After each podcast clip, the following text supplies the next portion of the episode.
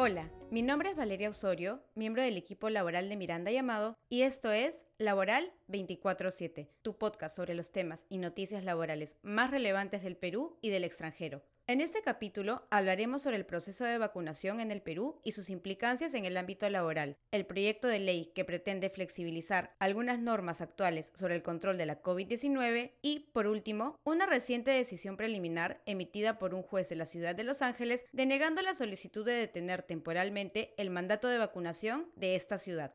El tema central de este capítulo es el proceso de vacunación en el Perú y sus implicancias en el ámbito laboral. En abril de este año se inició el plan de vacunación a la población en general según grupos de edad, empezando por los mayores de 80 años. Actualmente se ha logrado vacunar de manera completa al 86.5% de la población y ya se está aplicando la tercera dosis o dosis de refuerzo para todas las personas que hayan sido vacunadas con la segunda dosis hace tres meses, teniendo en cuenta que se ha detectado la nueva variante Omicron dentro del territorio nacional. Asimismo, el Ministerio de Salud ha dispuesto el inicio de la vacunación para los menores de edad entre los 5 a 11 años a partir de la quincena de enero. Ahora bien, a medida que el plan de vacunación ha avanzado, el gobierno ha adoptado medidas para prevenir la propagación de la COVID-19, entre las que se encuentra que, a partir del 10 de diciembre de 2021, los trabajadores que laboren de forma presencial deben contar con la vacunación completa. Para ello, los trabajadores deben presentar su carnet de vacunación no existiendo ningún documento autorizado legalmente para la exención de la vacunación. De esta manera, quienes no acrediten su vacunación completa podrán pasar a la modalidad de trabajo remoto, pero si la naturaleza de sus labores no lo permite, tendrán que mantenerse en suspensión de labores sin goce de haberes, salvo que las partes acuerden algo distinto. Sin embargo, se ha aprobado una regla de excepción para que los trabajadores que no cuenten con vacunación completa realicen labores presenciales, siempre que estén calificadas como de bajo riesgo de exposición a la COVID-19 y sus tareas se realicen al aire libre durante toda la jornada. Esto será posible hasta el 14 de enero de 2022. Después de esta fecha, serán aplicables las reglas generales antes mencionadas. Adicionalmente, se aprobó la Directiva Administrativa número 321-MINSA, que también incluye la vacunación, indicando que los empleadores deben verificar que todos los trabajadores se encuentren debidamente vacunados con la primera y segunda dosis, así como con la dosis de refuerzo. Finalmente, se han presentado casos especiales sin una regulación particular, como por ejemplo el caso de los trabajadores que se encuentran impedidos de vacunarse por estar con descanso médico o por indicación médica, o de aquellas personas que no quieren vacunarse pero requieren acceder a servicios esenciales. Asimismo, tampoco se prevé el tratamiento aplicable a quienes no son trabajadores, pero prestan servicios dentro de las instalaciones de una empresa, tales como los practicantes, los locadores, el personal de entidades de intermediación o de empresas de tercerización y los clientes o visitantes. Esperemos que se den reglas adicionales para dar mayor claridad y seguridad a las empresas y a las personas.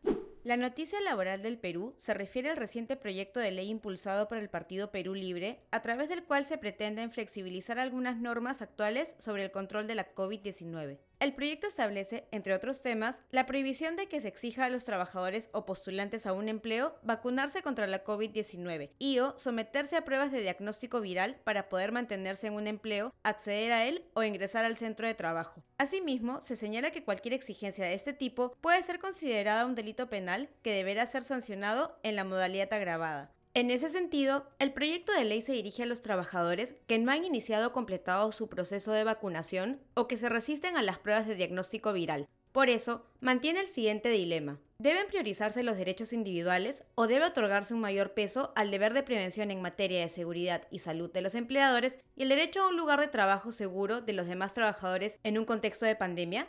Estaremos atentos al debate, pues si el proyecto siguiera avanzando, cambiará radicalmente el tratamiento de la vacunación que hoy se exige a los trabajadores. Por último, la noticia laboral del extranjero viene desde los Estados Unidos, donde un juez denegó la solicitud del sindicato de la Policía de Los Ángeles de detener temporalmente la aplicación de la política de vacunación contra la COVID-19, que se encuentra vigente en la ciudad californiana. Esta política exige que los trabajadores de la ciudad de Los Ángeles, incluidos los trabajadores de primera línea, como los bomberos y los agentes de la policía, se vacunen contra la COVID-19, salvo que calcen dentro de algún supuesto de excepción por índole médica o religiosa. Además, la política establece que los trabajadores no vacunados tienen la obligación de someterse a pruebas para descarte de COVID-19 dos veces por semana, cada una de las cuales cuesta 65 dólares y les será deducida de su sueldo.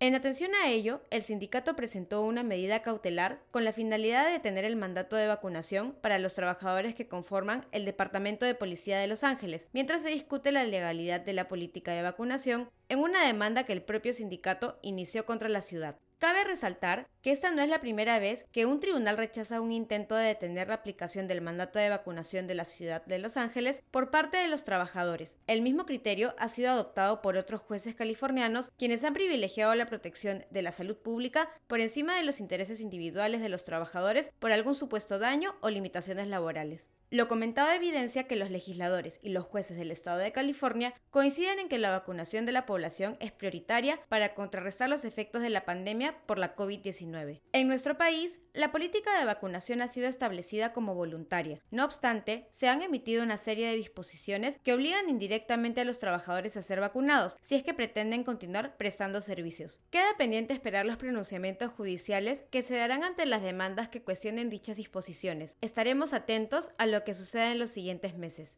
Gracias por escuchar este capítulo de Laboral 24/7. Si te gustó, por favor síguenos en Spotify o suscríbete en Apple Podcast. En el blog de Miranda Llamado podrás encontrar los links a las noticias laborales que hemos comentado. Finalmente, no te olvides de revisar nuestro informativo laboral y de suscribirte a nuestro WhatsApp corporativo. Hasta la próxima.